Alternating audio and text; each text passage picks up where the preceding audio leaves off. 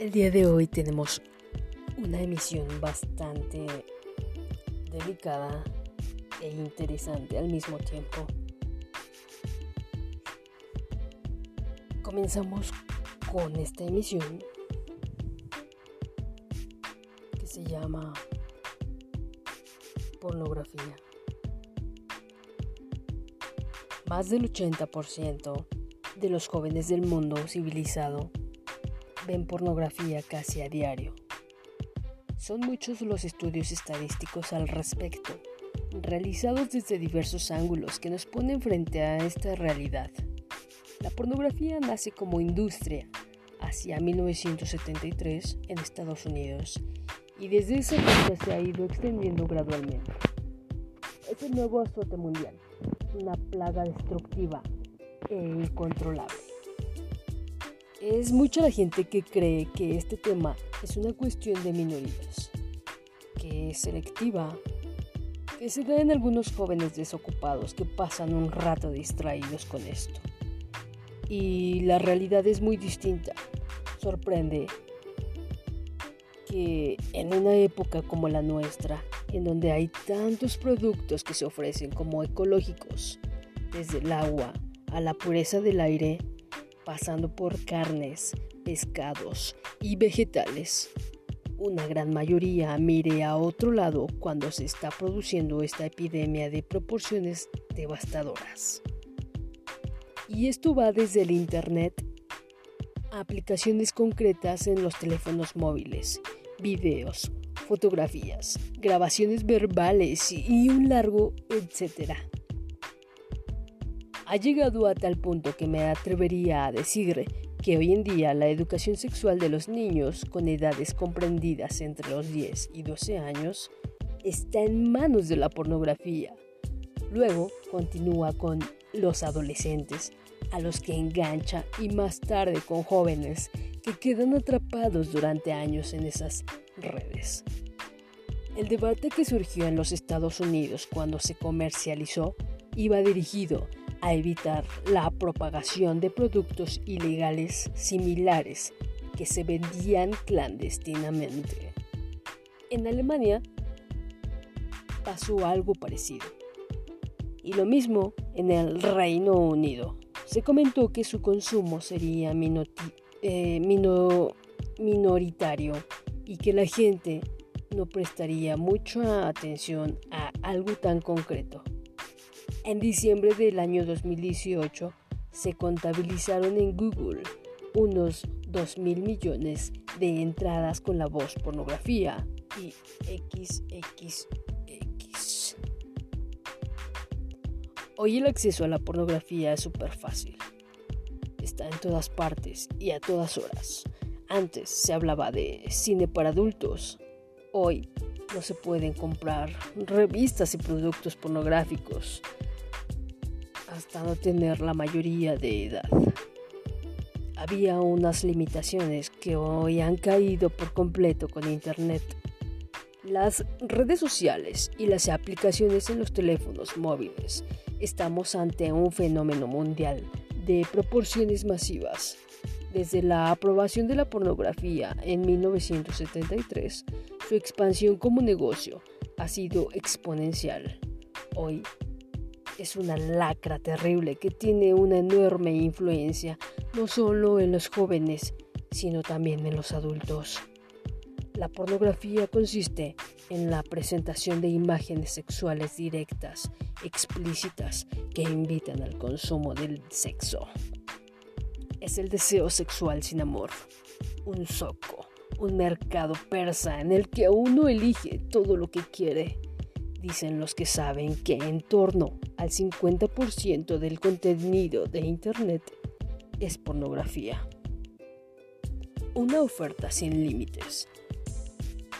Las revistas tradicionalmente eróticas y claramente pornográficas han visto caer sus ventas porque conseguir hoy sexo por otros medios es muy fácil. Muchos jóvenes lo llevan en una aplicación en su móvil, igual que la aplicación para conseguir un taxi en unos minutos. La pornografía está saturando al mundo. Su difusión es frenética y no tiene límites. En el diccionario británico, la palabra boyerismo se define así. Comportamiento sexual humano que implica el logro de la excitación sexual a través de la visualización de actividades sexuales de otros a través de la observación de otros desnudos. Leemos en Wikipedia lo siguiente. Una, traducción literal del francés voyeur, que significa mirón, observador de personas desnudas o que realizan algún tipo de actividad sexual.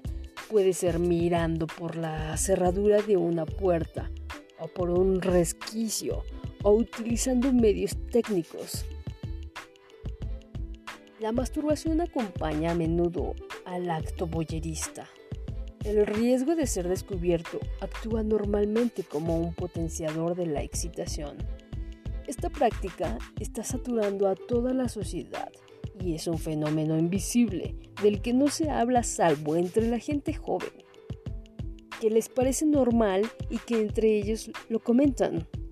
Hay trabajos de investigación sobre este tema muy interesante. Hoy en día se ha ido propagando esto de una manera epidémica. ¿Por qué la pornografía es mala? Porque degrada al ser humano, lo rebaja, lo convierte en alguien que solo ve en la mujer la posibilidad de tener algún tipo de contacto sexual, desdibujándose otras muchas posibilidades en la relación hombre-mujer. La pornografía es una mentira sobre el sexo. Es maestra en ofrecer una imagen de la sexualidad utópica, delirante, absurda y que se convierte en una observación de, distintos grados según el nivel del consumo que esa persona tenga. Hay que pensar en que hablamos de una persona que tiene un desarrollo físico y psicológico que tiene un nivel intelectual, unos sentimientos, unas aspiraciones positivas, pero que cuando vaya por estos derroteros, su deseo de tener un amor auténtico, una felicidad razonable, una familia adecuada, le resultará muy difícil de lograrlo. El consumo intermitente o frecuente o la adicción se lo van a frenar o impedir. Esa persona se reduce a sí misma a ser un animal de consumo sexual rápido y buscando una cierta liberación. Se convierte en esclavo sin saberlo. Hay que señalar que la pornografía tiende a ser adictiva. Esto es casi una ley psicológica. Hoy sabemos por investigaciones rigurosas que la adicción a la pornografía es más grave que la adicción a la cocaína porque afecta a circuitos cerebrales más complejos.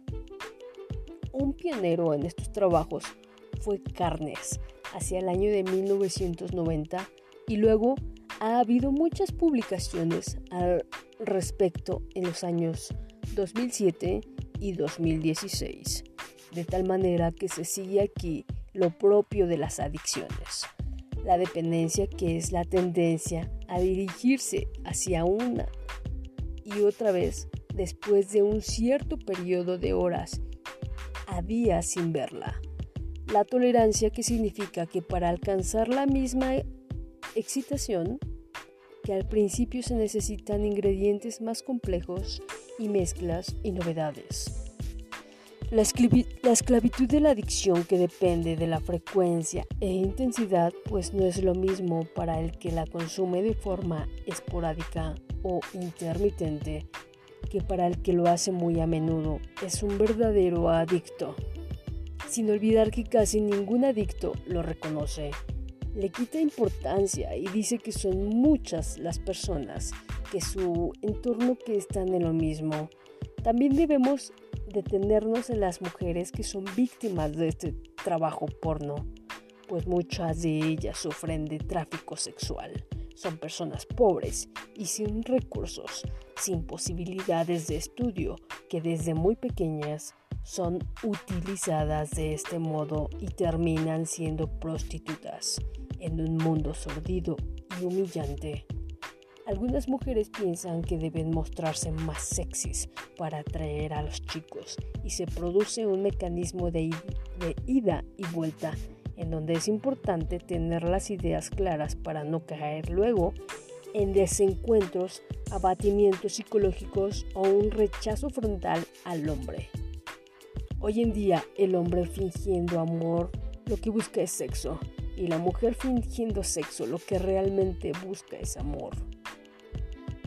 Y al tener la referencia de mujeres físicamente perfectas con un cuerpo escultural y las mejores dimensiones somáticas, pueden asomar enfermedades modernas en las mujeres más débiles e inseguras, anorexia, bulimia, obsesiones estéticas, complejos de inferioridad por no tener las medidas corporales que está de moda, etc. El joven que ve pornografía quiere practicar sexo, quiere hacer lo que ve una y otra vez, y esto lleva al acoso sexual en las escuelas y a un trato vejatorio de los chicos hacia las chicas. No es de extrañar que se den embarazos en adolescentes y abortos y todo lo que de ahí se deriva. La pornografía es maestra en reseñar a ser egoísta, a pensar solo en uno mismo. Recordemos lo que dicen los expertos.